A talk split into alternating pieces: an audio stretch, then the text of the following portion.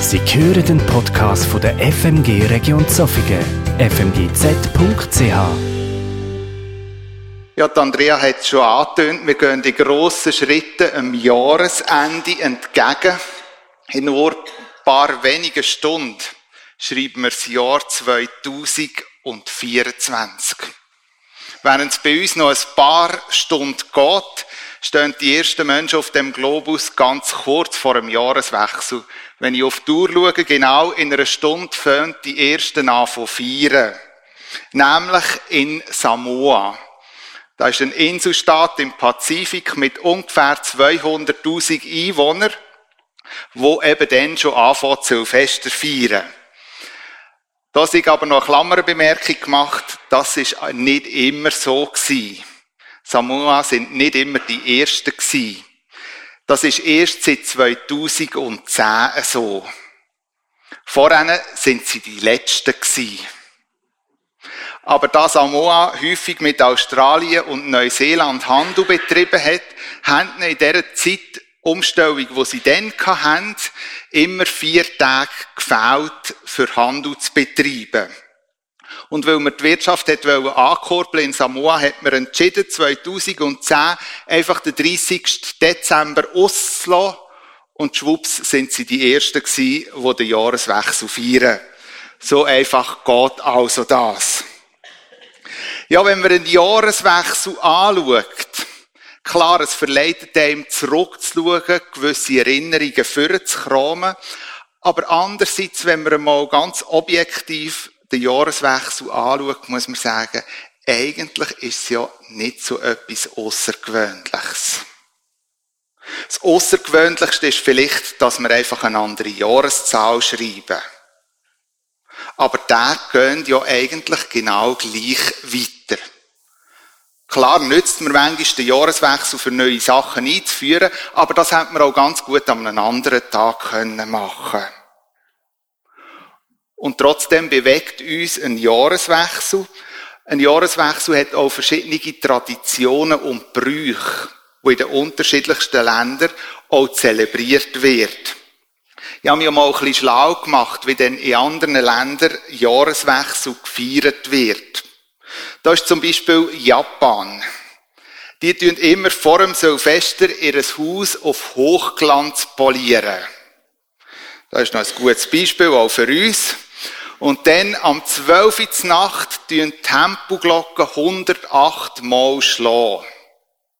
Wieso 108 Mal? Sie erinnern sich daran, dass die Menschen sündig sind. Und mit diesen 108 Schlägen rufen sie in Erinnerung, wie sündhaft das die Menschen sind.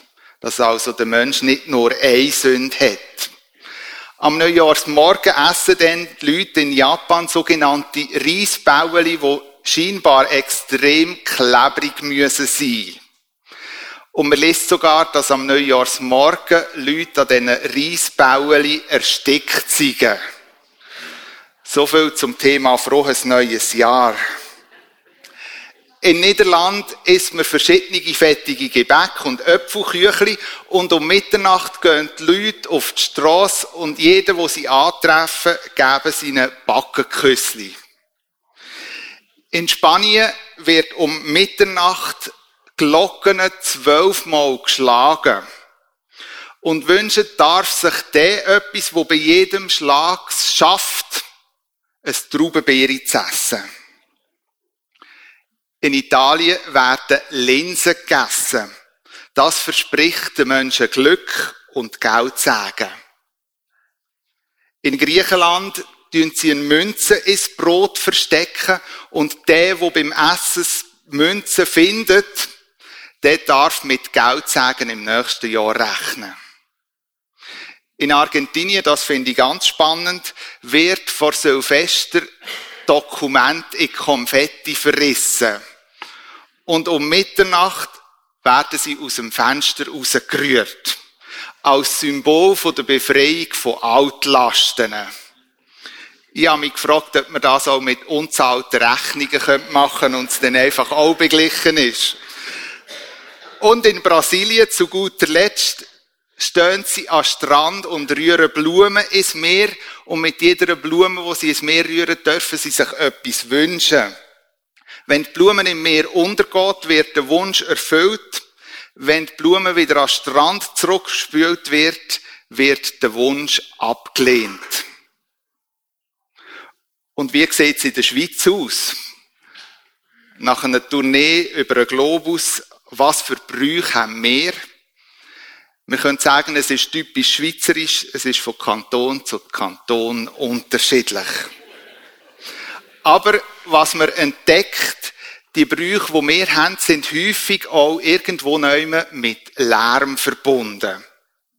Da gibt es gewisse Trümmeln, Umzug, gewisse tun mit Geiseln klopfen oder treicheln, was auch immer. Es muss lärmen. Und wenn wir dann schauen, was der Ursprung von dem Lärmen ist, dann ist man manchmal oder kann man sehr erstaunt sein. Weil der Ursprung von dem, der lärmigen Tradition ist, dass man Geister und Dämonen vertreiben will. Und am Neujahrsmorgen eigentlich Geister und Dämonen davon abhalten, ins neue Jahr ihnen mitzukommen. Zugegeben, Geister und Dämonen sind nicht einfach nur Gruselgeschichten. Ich glaube, sie gehören auch zu unserem Menschsein dazu.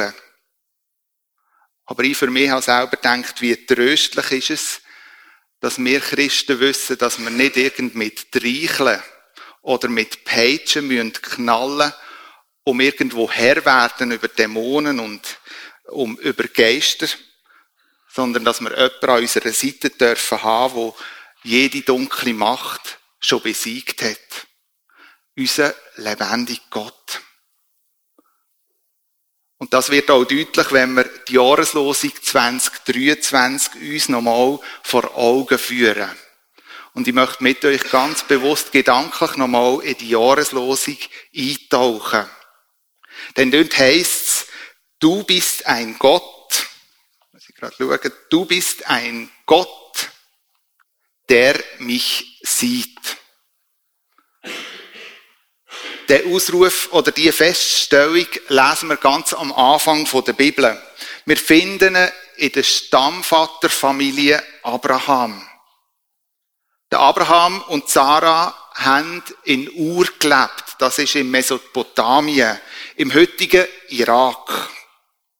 Gott hat das Ehepaar berufen, ihm zu folgen. Und mit dieser Berufung hat Gott in ihr Leben Verheißungen gesprochen. Von diesen Verheißungen lesen wir im 1. Mose 12, die Verse 1 und 2.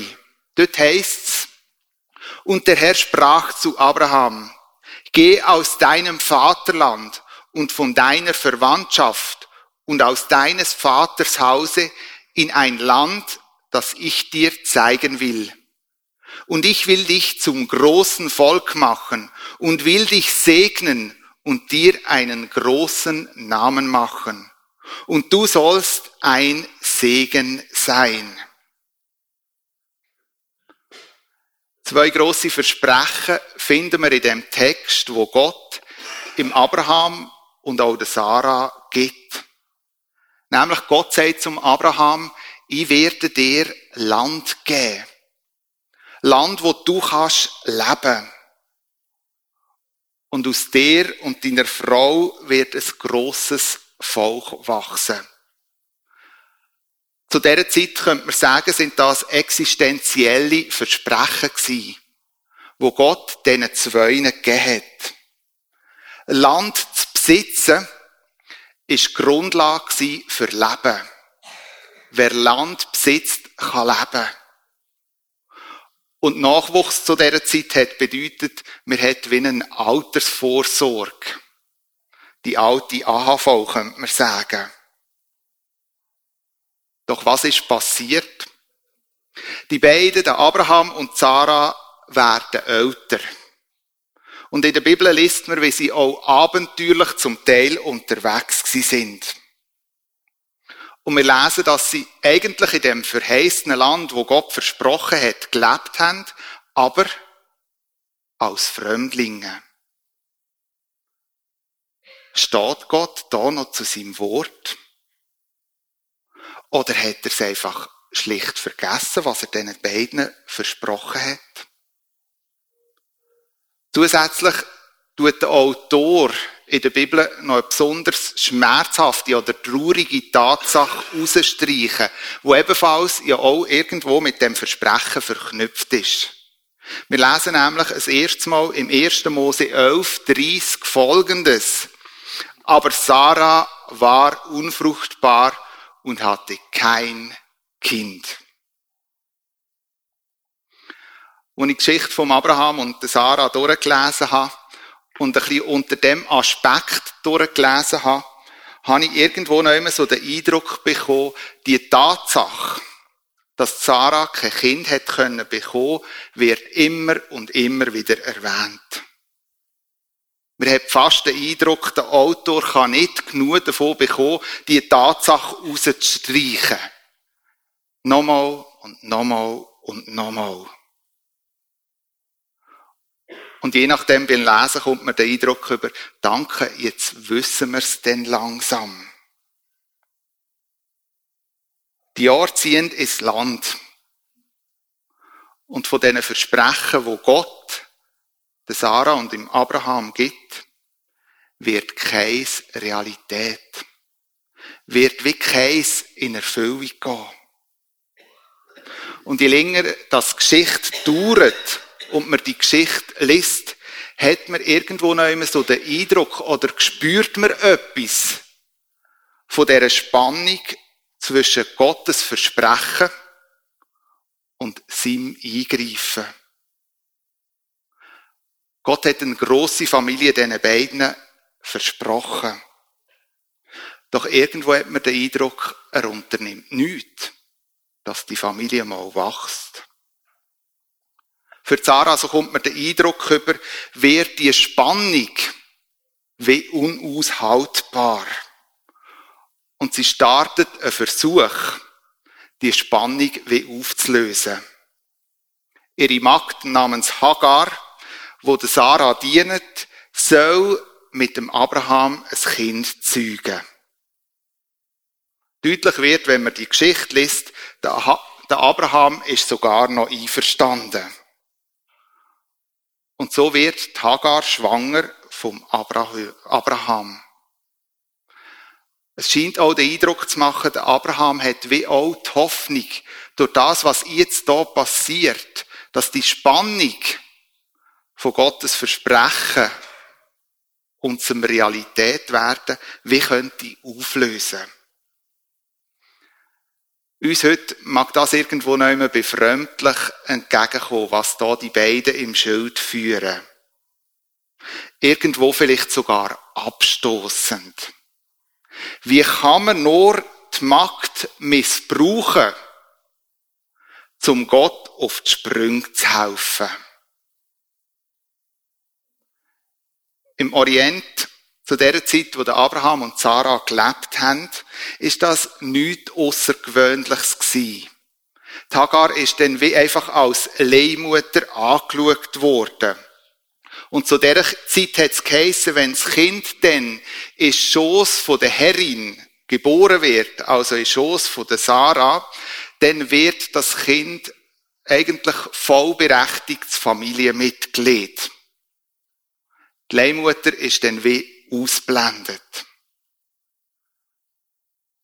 Wer glaubt, dass mit diesen Machenschaften die Spannung, wo die beiden drinnen stehen, wie aufgelöst werden oder irgendwo neu zum Wohlgefallen sich entwickeln, liegt weit daneben. Wo Tagar merkt, dass sie schwanger ist, fängt sie an, von ihrer Herrin Zara von oben ab zu behandeln. Es bricht, man könnte sagen, einen sogenannten Zickenkrieg aus. Die zwei Frauen müssen einander so richtig gehen Und in dem Streit von diesen zwei Frauen entschließt Hagar zu flüchten. Sehr wahrscheinlich auch in dieser Hoffnung innen, aus dieser Spannung, wo sie lebt, in dieser Spannung, wo sie drinnen ausgesetzt ist, wie können daraus rauszugehen. Dass die Spannung sich in ihrem Leben auflöst. Spannend ist ja zu sehen, dass der Name Hagar eigentlich genau das bedeutet, was sie jetzt hier macht. Hagar bedeutet nämlich Flucht oder Fremdling. Sie tut eigentlich genau ihrem Namen die Ehre. Wir stehen am Ende vom Jahr. Und gerade speziell so Ende vom Jahr, und das hat Andrea ganz praktisch gezeigt, stehen wir manchmal an dem Punkt, dass wir gern zurückschauen. Auf die vergangenen Monate und Wochen. Was ist alles in dieser Zeit drinnen gelegen? Zugegeben, da gibt es sicher ganz häufig so Perlen, die wir in diesen Monaten entdecken. Perlen, die wir in unserem Leben erlebt haben. Aber bei Andrea ist es auch klar in diesem Bild rausgekommen, es gibt auch viele schwierige Sachen, rückblickend in diesem Jahr. Und vielleicht schaut man sogar auf die letzten 365 Tage zurück und hat den Eindruck, wir findet sich wieder in dem Bild von der Familie vom Abraham wieder. Weil man im eigenen Leben ebenfalls so ein Spannungsfeld entdeckt. Das Spannungsfeld zwischen Gottes Versprechen und seinem Handeln. Da ist man vielleicht vor schwierigen Entscheidungen gestanden. Entscheidungen, die Reichweite für einen ganz persönlich hat, aber auch für andere.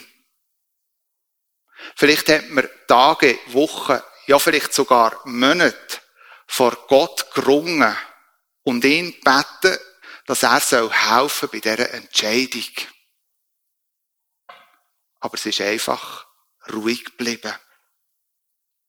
Gott hat doch versprochen, dass er uns leiten will, dass er einen guten Weg für uns parat hat. Und jetzt bleibt es einfach ruhig. Sein Handeln, so wir den Eindruck, bleibt wie aus. Vielleicht hat man schon seit längerem körperliche Beschwerden, wo das eigene Leben zu einer richtigen Herausforderung macht. Ja, sogar das Leben ganz persönlich einschränkt. Gott hat doch selber von sich gesagt, er sei der Herz, der Herr, unser Arzt. Da ist doch ganz ein klares Versprechen. Aber irgendwo ist sein Handeln wie nicht spürbar. Gott hat sich als Gott beschrieben, wo weder schlaft noch schlummert. Ja, immer präsent ist in unserem Leben. Aber da haben sich verschiedene Lebenssituationen ganz anders entwickelt.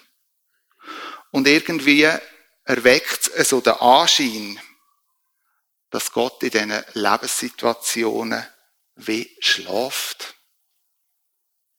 Von seinem Versprechen ist wenig Gespür und schon gerade gar nicht sichtbar. Wie gern würde man doch genau solche Spannungen in unserem Leben auflösen. Oder dass sie Gott auflöst. Ganz nach dem Motto, er hat es doch versprochen.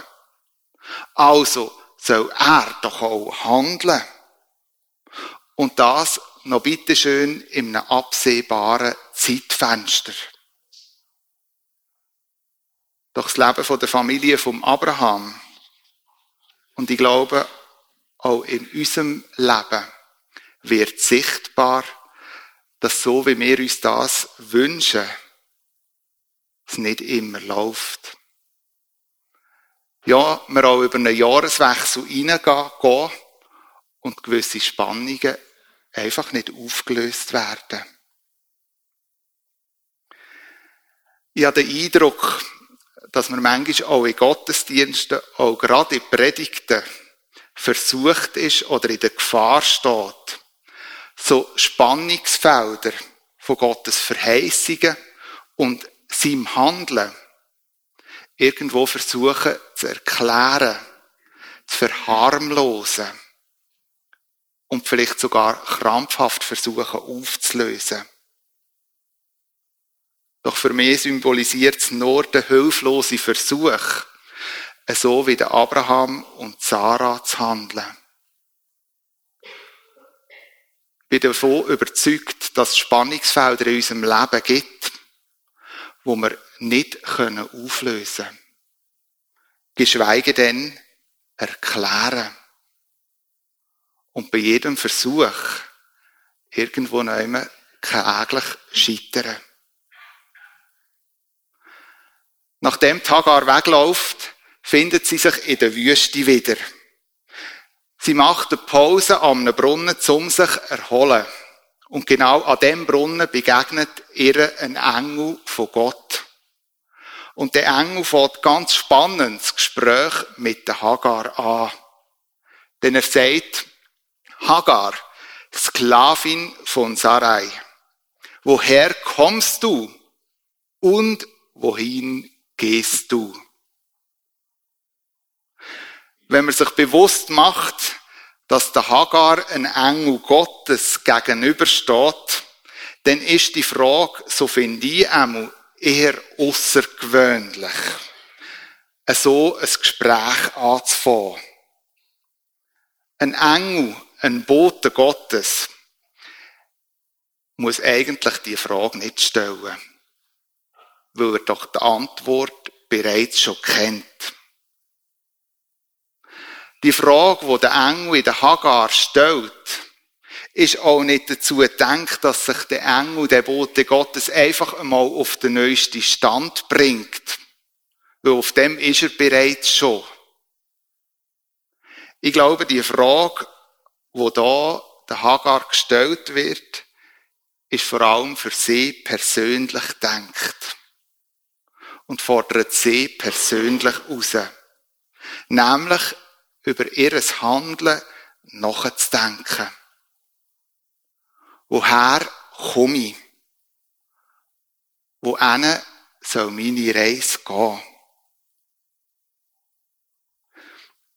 Ich behaupte, wer weiß, was ihn in der Vergangenheit in seinem Leben prägt hat,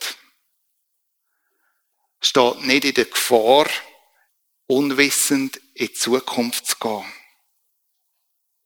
Wer sich davor irgendwo abschottet, sich mit seiner eigenen persönlichen Vergangenheit auseinanderzusetzen, kann manchmal in der Gefahr stehen, kopflos in die Zukunft zu gehen. Wer weiß, was einen persönlich in der Vergangenheit prägt, geformt, verletzt, gestärkt, herausgefordert, ja seine Grenzen erweitert hat, geht ganz anders in Zukunft mit Themen um als vorher. Es geht mir an dem Punkt nicht darum, dass wir irgendwo neu in der Vergangenheit hängen bleiben oder krampfhaft versuchen, etwas festzuhalten, weil es ja so schön war. Nein, die Frage vom Engel macht deutlich, nach einem Blick in die Vergangenheit soll das eigene Leben zukunftsorientiert weitergehen. Obwohl Zukunft manchmal bedeutet, wieder zurückzukehren. Dort hin, wo man schon mal war. Wo in deinem Leben wär's dran, dir diese Fragen zu stellen. Woher kommst du? Wohin gehst du? Ich glaube, eine Standortbestimmung kann helfen, sich neu auszurichten. Und bewahrt manchmal vor kopflosen Schnellreaktionen. Nach dem Gespräch, das Hagar mit dem Engel hatte, wird der Hagar deutlich gesagt, wie ihr Weg soll weitergehen. Ihr Weg soll weitergehen, zurück zum Abraham und der Sarah. Gott mutet also der Hagar zu, wieder erneut in das Spannungsfeld von dieser Familie drin zu gehen. Er befreit sie nicht davor, sondern er setzt sie wie erneut dem Spannungsfeld aus. Für mich enorm erstaunlich, wie Hagar auf diese Aufgabe reagiert. Denn sie persönlich kommt zum Schluss, du bist ein Gott, wo mich sieht. Kein Widerspruch. Kein Jammern. Kein negative Wort. Schlicht die Feststellung, du bist ein Gott, wo mich sieht. In dieser Aussage kommt ein grosses Vertrauen entgegen. Ein Vertrauen in den Gott, der zu ihr geredet hat. Die Hagar kommt zum Schluss. Ich gehe zurück in die Situation, wo ich daraus rausgekommen bin. Ich gehe zurück in die Situation, wo sehr wahrscheinlich auch ein Moment kann demütigend sein. Ich nehme die Demütigung in Kauf. Doch ich weiß, du bist ein Gott, wo mich sieht. Du bist ein Gott, wo mich begleitet. Du bist ein Gott, wo mich nicht im Stich lässt. Es gibt Spannungsfelder in unserem Leben zwischen Gottes Versprechen und seinem Handeln, wo wir nicht auflösen können. Doch Gott redet einen Zuspruch genau in diese Situationen hinein. Denn er ist ein Gott, wo uns sieht. Und genau das wünsche ich euch im Blick aufs kommende Jahr dass ihr das in eurem Leben dürft erfahren.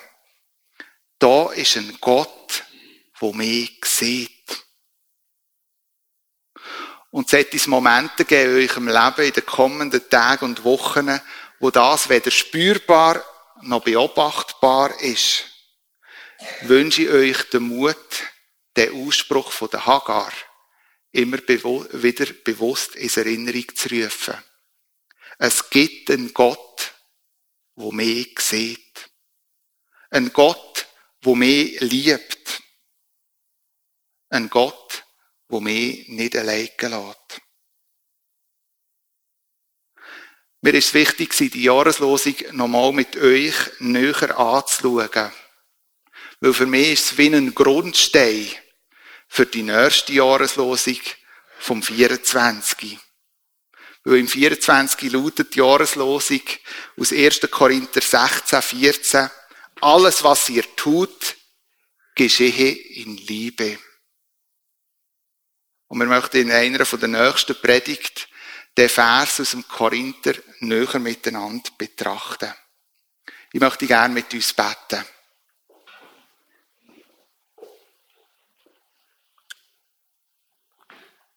Und Jesus Christus, Zugegeben, wenn wir aufs vergangene Jahr zurückschauen, gibt es Situationen, wo uns die Worte fehlen. Es gibt Situationen, wo wir nicht erklären können.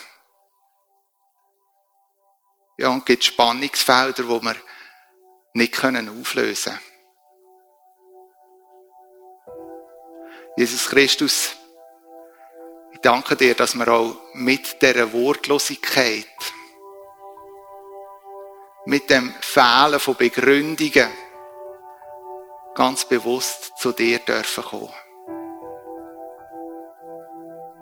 Und wir möchten einstimmen wie Hagar, ja, an den Punkt kommen,